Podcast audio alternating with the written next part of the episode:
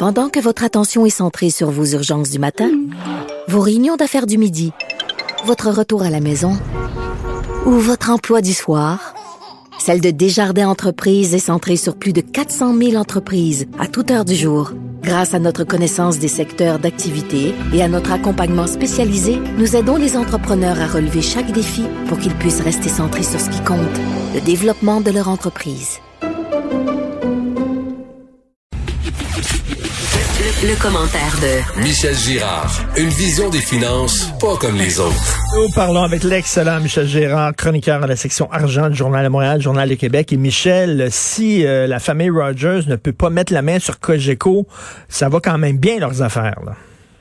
Oui, un méchant prix de, de consolation. Ben, ben oui, parce que il faut savoir que euh, depuis la bulle Internet de l'an 2000, c'est-à-dire de mars 2000, euh, Ted Rogers, à l'époque, euh, euh, propriétaire évidemment de, Rogers Communication, la famille qui contrôle Rogers, ben, il avait commencé à accumuler des actions, des blocs d'actions de Cogeco et de sa filiale Cogeco Cable à l'époque, qui s'appelle maintenant Cogeco Communication. Et puis tout ça fait en sorte que aujourd'hui, l'appréciation, c'est un milliard de dollars. Donc, un petit profit pour Ted Rogers, c'est-à-dire la, la famille Rogers pourrait se consoler. Et pas un milliard. Un milliard de profits, oui, accumulés sur papier. Ouais, ben voilà, c'est ça. Alors, ils ont triplé leur mise. Euh, tu sais qu'entre nous, euh, Rogers Communication, c'est quand même le deuxième plus gros actionnaire de, de, de Cogeco à l'heure actuelle. Mhm. Alors, on voit bien, tu vois, ça veut dire ça que Là, je te rappelle qu'à l'époque, en mars 2000, c'est l'époque où euh, Rogers tentait de mettre euh, le grappin sur euh, Vidéotron. Là. Alors donc, euh, on, est à la, même époque. Là. Fait que euh, tu, vois que euh, Rogers tentait également de s'approprier, en tout cas, du moins en partie, le Cogeco.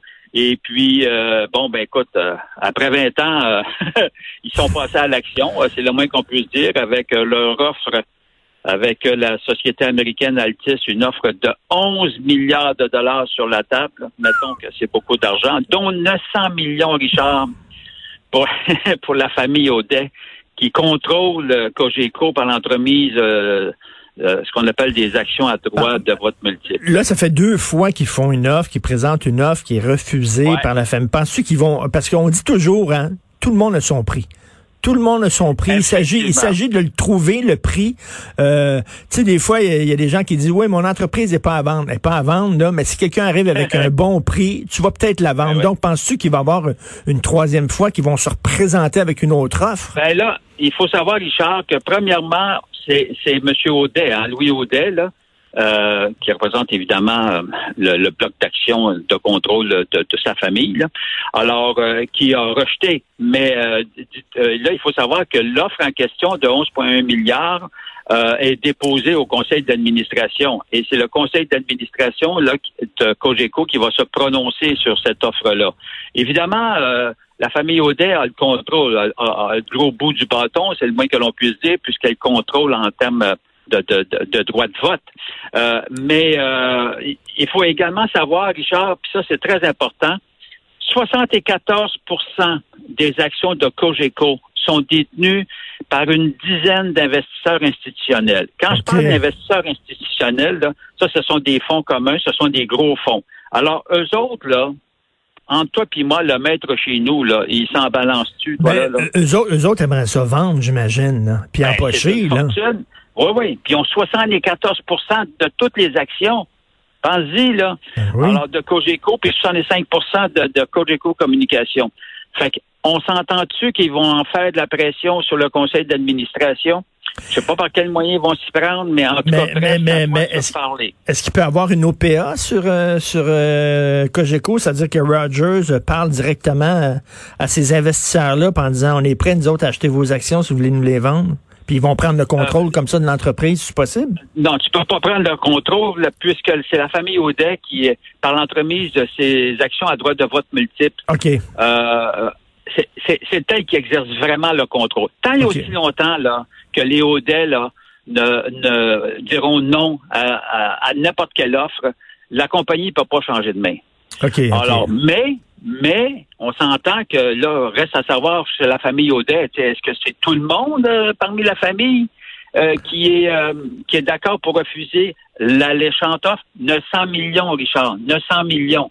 Attends, mais attends une minute, le Michel, en plus 900 millions dans une période où, euh, pour le milieu des médias, c'est la ah. crise, là, ça va pas bien dans le milieu des médias, on s'entend, là.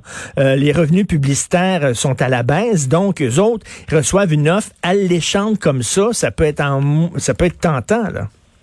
Ben oui, en moins que parmi tous les membres de la famille Audet, ce soit des gens qui veulent absolument, euh, comme dans le cas de, Québécois, poursuivre, comprends-tu, l'œuvre du l'œuvre du père. Et euh, mais ça, on ne sait pas là. Hein, parmi la, parmi les membres de la famille hey, regarde, oublie jamais. Pense à la famille Chagnon, là, qui à l'époque refusait, ne voulait pas vendre, n'est-ce pas? Euh, en 99-2000, il voulait pas vendre la famille Chagnon. Puis là, il y a eu l'offre de, ben. de, de, Rogers qui est arrivée sur la table. Puis après ça, il y a eu la contre-offre qui a été déposée par, par Québécois et la Caisse de dépôt. Or, euh, puis vois, finalement, ils ont cédé. Ben, puis souviens-toi, la presse aussi, la presse, là, M. Desmarais Père, là, c'était très important, la presse, pour lui. C'était, il, ah, ça, ne rapportait pas de l'argent, mais c'était son joujou, c'était son, son flagship, comme on dit. Ah, mais quand, quand lui il est parti, M. Desmarais Père, ses enfants, là, ils ont eh pas ben, niaisé avec la POC, ils ont tué, se, ben se sont débarrassés de la presse tout de suite, là? Ben ouais, ben ça veut dire ils ont, ils ont gardé coupe d'années, là. Oui. une coupe d'années, une coupe d'années, effectivement. Mais, euh, mais, mais oui, effectivement, ils s'en sont, ils sont départis. Donc, écoute, comme tu dis, tout a un prix. Maintenant, on verra. On verra. dans le cas de Cogeco, il faut dire qu'il y a une situation spéciale. C'est un fleuron québécois qui est appuyé à l'heure actuelle par le gouvernement Legault, qui est appuyé également, n'est-ce pas, par la grosse caisse de dépôt et de placement du Québec. Ça fait que là, c'est si jamais la famille, euh, c'est parce que dans le fond, là, la, la, voyons, la famille Audet, là, elle peut compter sur des gros joueurs du côté québécois. Là. Ben oui, non, non, c'est certain qu'ils veulent. à un moment donné, tu peux pas gaspiller ton argent. Hey, 11 milliards, Richard, là, c'est incroyable. Là. Non, c'est c'est c'est que c'est quelque chose. C'est difficile à dire non à ça. Merci beaucoup, Michel Gérard. Bonne journée. Salut. Salut.